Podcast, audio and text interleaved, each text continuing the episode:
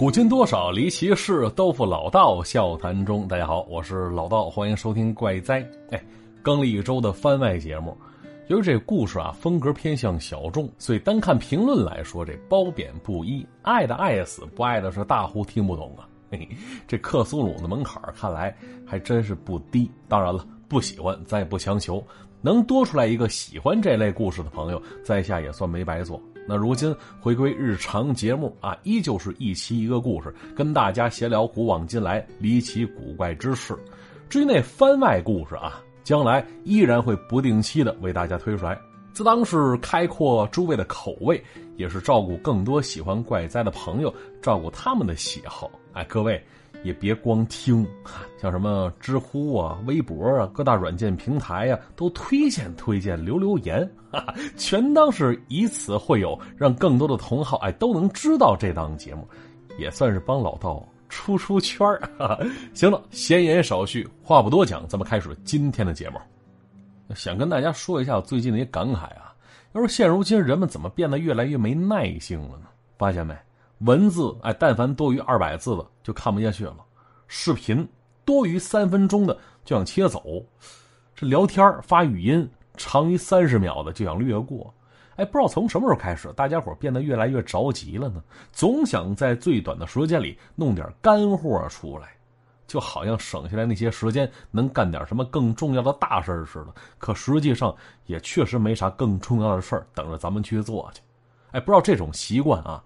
是不是那些个二三十秒的短视频，还有那最多一百四十字的文字给惯出来的？大家伙渐渐没有耐性去关注那些需要花费时间但是真正有价值的东西了。咱不说别的，就连搞对象，你发现好些人也是相当着急，还没领证呢，结果孩子又出来了，于是奉子成婚，前前后后用了半年时间，如此终身大事就办完了。哎，倒不是说这奉子闪婚就一定不幸福。只是如此处理的话，不幸福的概率有点大呀。毕竟你半年时间，怎么可能看清楚一个人呢？那些看上去稀松平常的家伙，背地里都有哪些不可告人的样子呢？正所谓日久见人心，这日了，这日子过了多久，你就以为看到对方的真心了呢？你说现在啊，外貌是人的招牌。长得好的那是爹妈给的优势，给了副好皮囊，与人接触让人赏心悦目。要怎么说？如今说看脸的社会呢？哎，甭管跟谁打交道，记住了，看的可不光只是脸而已。这招牌再好，里边东西不行，那也是人见人气。话说小峰，哎，想当初年轻的时候长相确实不错，就那时候都流行看这个 TVB 港台剧。别人总说这小峰长得像谁？像古天乐。嘿嘿，就因为这副好面皮，所以这小子异性缘不错啊。在学校的时候，身边是少不了一些女同学。就那个时候啊，年轻人流行认哥哥妹妹，所以这小峰他的好妹妹俩手俩脚加一起数不过来。而且这些还只是他承认的，至于那些暗送秋波、背地里塞情书的姑娘，几乎每周都有那么几个。嘿，正所谓。狮子多了不咬，这不是臭词乱用啊！可以想象，当咱们小的时候，面对那些垂手可得的东西，你会不会真正去珍惜他们呢？是吧？小峰也是，身边不缺姑娘的追求，他总跟朋友说说不能因为一棵树而放弃整片森林，所以对那些追求者的爱慕之情，他也完全不放心上啊！从来没跟一位姑娘定下俩人的关系，就是说那些追求者。都是他的备胎，他今天跟张三一起吃个饭，明天跟李四看场电影，后天呢又跟王二麻子逛公园去了。哎，身边朋友都挺羡慕的，说说小峰可以啊，见天换姑娘陪着。可是啊，但凡阅历深点都明白，这家伙早晚折在自己那轻浮的态度上去。毕竟养备胎还真是个缺德的事儿。之所以当时他能潇洒着笑着，那是没遇到后来那位姑娘。要是当时小峰刚刚高中毕业，本来也不太爱学习的他，这会儿更是没收没管了。那爹妈常年在外地做生意，家中多少有点闲钱啊。念完高中，家里出钱供他上了一个花钱就能去的大学。直到大学开学报道之前那两三个月，小峰这玩的是昏天黑地的。直到上了大学，这家伙也只是简单报了个到，然后呢，在校外租房子住去了，依然过着是没人管的日子。要说那段时间，网吧上网几乎是小峰每天的主要内容了。网游打的痴迷成瘾，以至于那些专业课的老师，这小峰都没认全过。结果呢，就那段时间，这小峰跟他常去的那间网吧的收银小妹认识了。哎，起初结账的时候总闲聊几句，后来渐渐熟悉。小峰知道这家网吧就这姑娘她爸开的，所以呢，平时这姑娘给小峰加个时间呢，送碗泡面、送瓶饮料啥的，也不叫个事儿。小峰自己心里明镜了，知道。又是自己那张英俊的脸招惹到人家了。要说小峰自己也没想跟人怎么样，可人家给的东西他是从来没拒绝过。那一来二去的，人家姑娘一看我给你送东西你不拒绝，这事儿啊估计是有戏，所以呢变得越来越主动了。直到有一次，竟然主动邀约小峰出去吃个晚餐去，而就那次啊，小峰他也没拒绝。话说那天那次晚餐，俩人吃的是西餐，光这牛排，小峰造了两三块啊。等结账的时候，这家伙完全没跟人客气，姑娘掏钱出来买单，小峰一点没拒绝。毕竟对于吃惯了软饭的他来说，算不上什么事儿。啊，之后小峰送这姑娘回家，送到楼下，小峰转身就要回去了。可结果，这时这姑娘从后边是一把搂住小峰了，说自己是如何如何喜欢他。当然，这小峰啊，当时也确实没啥非分之想，毕竟对他来说，这姑娘长相一般般。于是随手发给人家一张考人卡，结果一看小峰是这态度，这姑娘先是愣了一下，紧接着嚎啕大哭啊！就那哭声吵得整栋楼那声控灯跟窜天猴似的，从一楼一下子亮到顶楼去了啊！不一会儿，周围那些狗啊也跟着叫成一片了，连带着好些人家是开了灯，撩开窗帘往外瞧，这是干嘛？这鬼哭狼嚎的。哎，毕竟啊，当时八九点钟了，一姑娘哭得撕心裂肺，周围人都以为出了刑事案件了呢。啊不一会儿，啊，可能这姑娘的爹妈也认出了自家姑娘的动静，从楼上是颠颠跑了下来。见到这一幕，当爹的说啥要上去揍小峰去，以为自己姑娘受欺负了呢。结果那姑娘一边哭着，一边把他爹拦下来了。小峰呢也没多做解释，转身就跑了。就那天晚上回家之后。小峰思来想去，心说这叫什么事儿啊？又是自己这张帅脸惹的祸呀！当然，自打那之后啊，小峰他也没再去过那家网吧，因为经过上次那件事之后，哎，小峰总觉得那姑娘啊，有点不太正常啊。当然，这件事很明显，小峰想简单了，他以为自己不去那家网吧就可以不用再看见那姑娘了，结果呢？嘿话说有这么一天，小峰从学校出来，往租那房子那边走，一路上哎，总感觉有人跟着自己。几次回头却没发现有什么异常情况，结果就那天晚上出去觅食找东西吃的时候，就看到那姑娘坐在小峰那台电瓶车上，一脸傻笑的等着小峰呢。啊，走到近前，小峰看到了，就此时那姑娘是一脸浓妆艳抹，却遮不住满脸的病容。这会儿见到小峰，这姑娘的表情立刻兴奋起来了，说呀，因为小峰的缘故，身体变得很差，希望小峰能够陪陪她。一听这话，小峰直皱眉头，一脸嫌弃的表情。结果呢，一看对方是这态度，姑娘开始又哭又笑，表现的非常不正常，说什么他家非常有钱，他爹给他准备了上百万的嫁妆，只要娶了她，就永远不用担心没钱花。而且姑娘也说，说自己会很听话。小峰让干嘛就干嘛，只要小峰一直陪着自己就行。哎，说到这儿啊，这小峰已经可以肯定，这姑娘肯定是个疯子，很后悔啊，后悔跟这姑娘吃了那顿饭了，甚至后悔之前贪了那些小便宜了。可这姑娘单看外表，还真就是个再正常不过的普通姑娘了。为什么发起疯来会让人这么害怕呢？要说那天小峰没理他，转身跑了。等吃完饭回来，离得很远，他看到那姑娘还在他们家楼下等着他呢。啊，吓得他转身跑回学校宿舍住了一宿。可从那之后啊，每天下午这小峰都能看到那姑娘在他家楼下等着。没办法，最后他选择报警了。啊，之后呢，警察将小峰跟那姑娘都带到派出所问明情况，也只能找来那姑娘的父母商量解决这件事结果呢，那姑娘爹妈一来，哎。并没有立刻带走他们家女儿，而是开始劝说谁呢？劝说小峰，让他当他们家女婿。还说他们会准备很多嫁妆，结了婚绝对不会亏待小峰。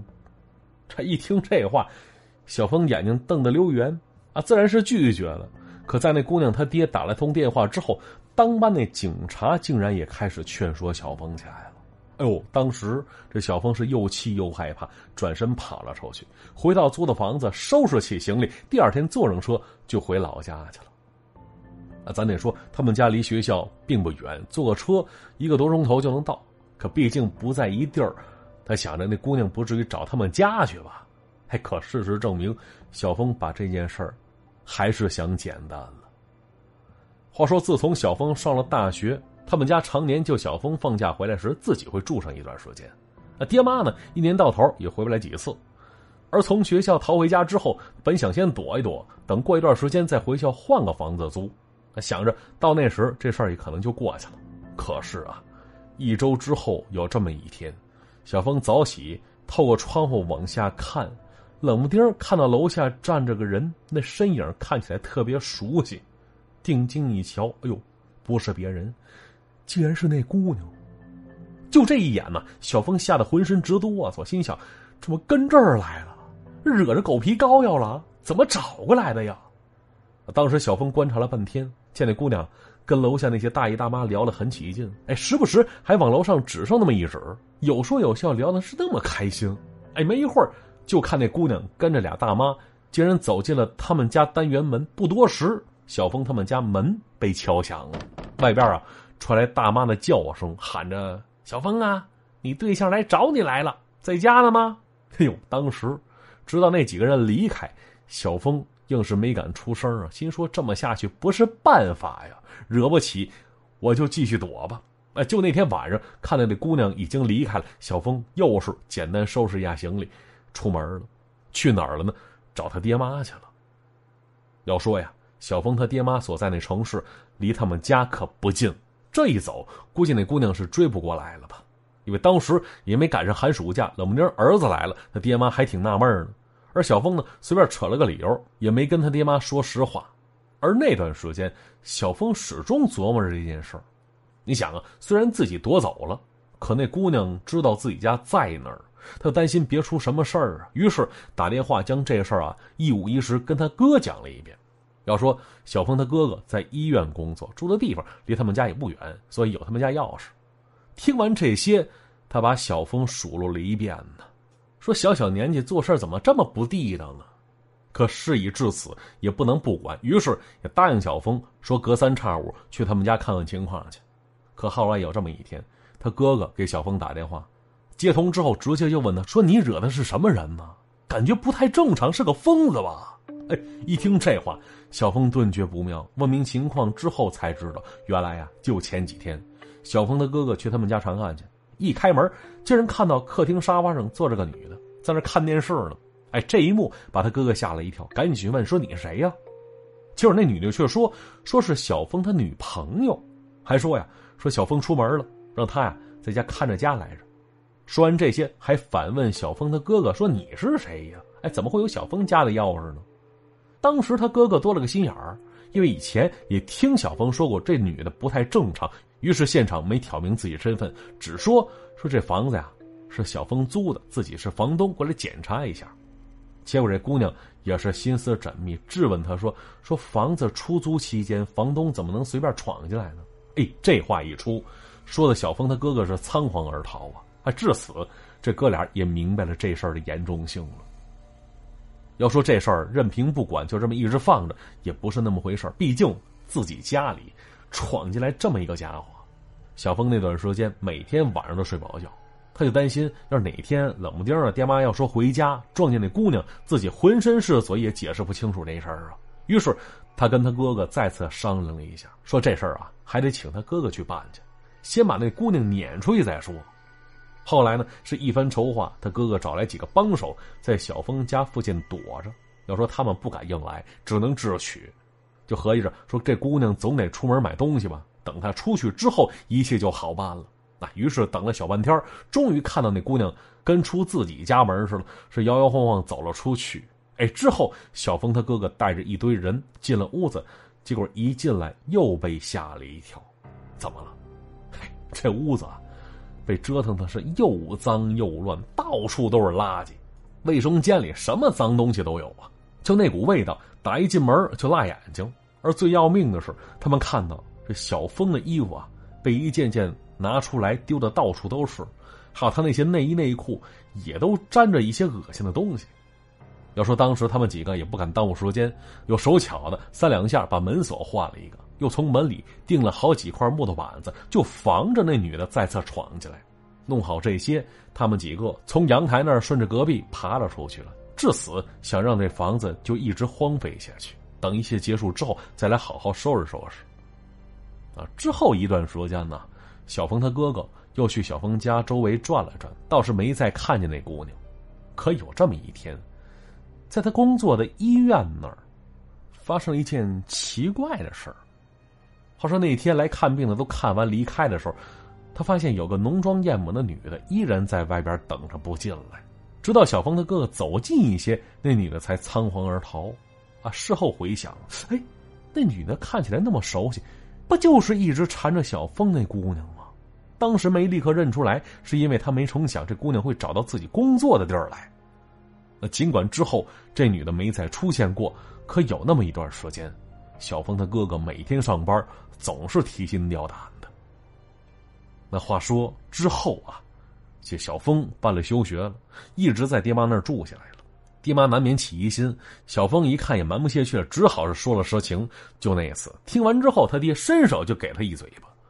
可要说这嘴巴打的太晚了，儿子都这么大了才想着教育，还赶趟吗？那也是同一年，快入冬的时候，小峰收到了一封邮件，那是一封直接邮寄到他爹妈那儿的快件。撕开一看，掉出一页信纸出来，上面写着几行字，说：“你是我生命中注定的那个人，我找人问过，我俩有几世的姻缘，可惜你一直没被点通了。而如今呢，我等不到你了。那你收到这封信的时候，我应该已经死了。啊，祝你接下来的人生幸福吧。”哎，看着这些文字，不用问也知道，一定就是那姑娘寄来的。可想到这儿，小峰心里不禁一凛呐。他是怎么知道这里的地址的呢？还说什么几世的姻缘？这话说的怎么那么可怕呢？对了，他说什么自己已经死了？哎，正想到这儿的时候，突然从那油封里又掉着个东西。小峰一看，发现那是一张照片，里边啊没别人，正是那姑娘。躺在一张床上，身着大红喜服，而身边放着一个同样着装的人偶。要说小峰看这照片，发现那姑娘感觉有点不对劲儿。照片当中，这姑娘闭着双眼，面无血色，丝毫没有活人的气息，而身边那个人偶的脸上，竟然贴着小峰的照片按说这事儿到这儿也就结束了，可后来。据说这小峰经常出问题，三天一小病，五天一大病，而那两年这小子被折腾的都脱了相了。直到后来给我讲这事儿的朋友也没再听说过有关小峰的消息了。想来呀，也是这小伙当初作的狠了，没干啥好事算是遭了报应了吧。好了，故事就先讲到这里，接下来看一下往期的留言板。我不是朵拉，他说了，说老道你好，我是你的新粉丝，哎，我是武汉人，疫情期间最难熬的时候打开了怪哉，至今依然很庆幸当时这个无意之举啊，听着你的声音度了这段最恐惧、最慌乱、最绝望的时光，很喜欢你娓娓道来的讲述方式，鬼怪之意、古灵精怪，还有家长里短，也不太恐怖，都是些烟火气十足的故事，哎，仿佛是一个值得信赖的朋友在身边陪伴着呢。哈我从来都没有留过言，也不知道你会不会看到，但是想说谢谢你。哎，生活不易，点滴美好都是安慰。哎，能安慰到各位啊，就是我最荣幸的事儿。等一切过去了，咱们相约武汉，去吃小龙虾，去吃热干面，好吧？要说这场疫情真是烦人，人折腾够呛，经济也受了影响了。看着很多地方都发了消费券，也算是促进消费嘛。而且再一看，哟，眼看到了六幺八了。大家伙网购的时候，千万要记住，别忘了使用省钱神器啊！那那位说了，啥是省钱神器？嗨，我教你啊，拿出手机，打开微信，添加幺三二六零四六幺三二九幺三二六零四六幺三二九，成功添加之后，按照步骤进行操作，会发现商品商家都不变，变的只有价格实打实便宜了。要说现在赚钱多不容易啊，钱咱得省着点花。咱们是能省一块，绝不省八毛 哈！大家伙赶紧用起来吧！而且这款省钱神器，天猫、京东、淘宝、拼多多都可以使用。